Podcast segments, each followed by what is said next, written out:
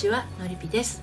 30代からの正しい恋愛の悩み方を伝える恋愛セラピストをしています。愛に悩む女性の心の進路相談をしたり仲間と一緒に人生の夢と愛を叶えていくのりぴの隠れ家オンラインサロンを運営しています。今日はですね再婚を考えている方へのメッセージですね、えー、彼が再婚にビビり始めた。ということで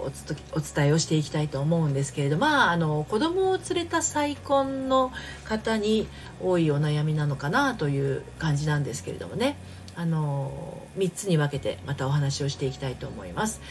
あの離婚後ねようやく恋愛する元気が宿って宿ってきて、まあ、この人だったら再婚したいななんていう気持ちになったものの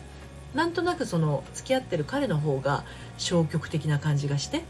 うん、このままこっちが押すのもあれだしなとか私には子供がいるからなとか子連れ再婚ハードル高いんだろうなとかね、まあ、きっと彼も自信が持てないのかもなんてねあれこれ考えているあなた。今聞いてくださってるあなた。もしそんなことで悩んでるんだったらそれまだたいあの再婚のタイミングじゃないです。はい。今タイミングじゃないと思います。であの3つに分けてお話しするあのその3つっていうのはね先にお話ししますととことん話してるかっていうことそれからいいとこだけ見せようとしてないですかっていうことそして最後に再婚生活って日常生活だよっていうことについてこれからねちょっとずつお話をしていきたいと思うんですけどまずそのとことん話してますっていうことなんですよ。とことん話してますか？ね、自分のペースと相手のペースが違うっていうことはもちろん前提としてあるんだけれども、あのそれってやっぱり人それぞれ違うじゃないですか。子連れ再婚する場合お互いの価値観や考え方を事前に知るっていうのは結構大事な話題なんですよ。ここ避けて通れないとこなんですね。で特に子供を連れている側が想像をしないことを子供を連れていない側は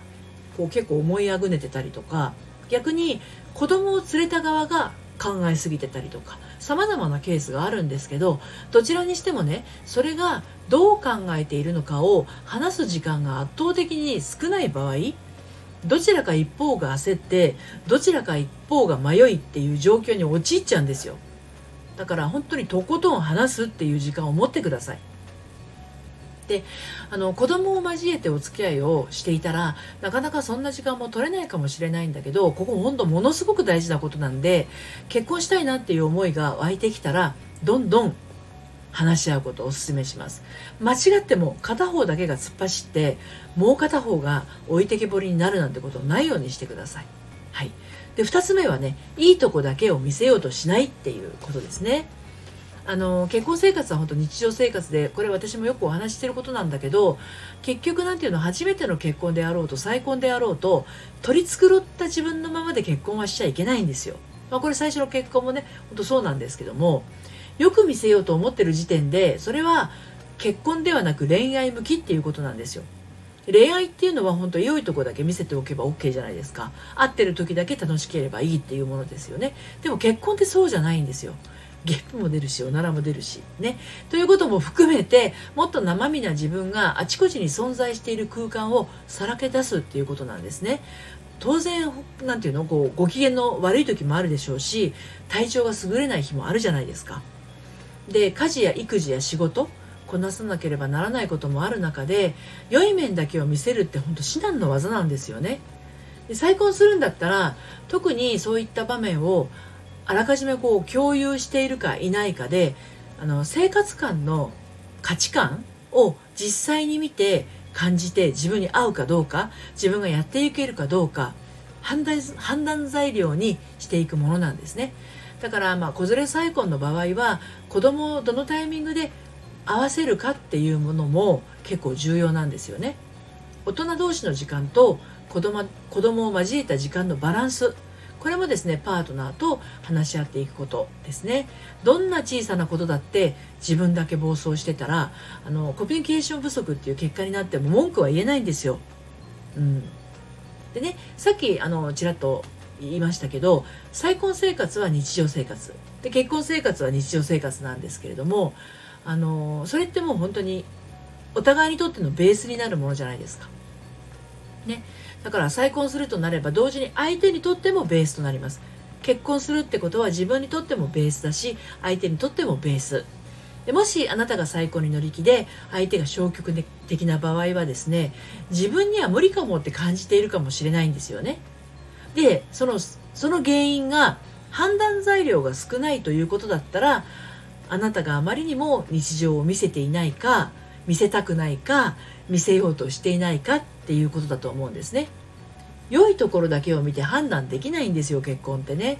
で特に子供を連れている再婚の場合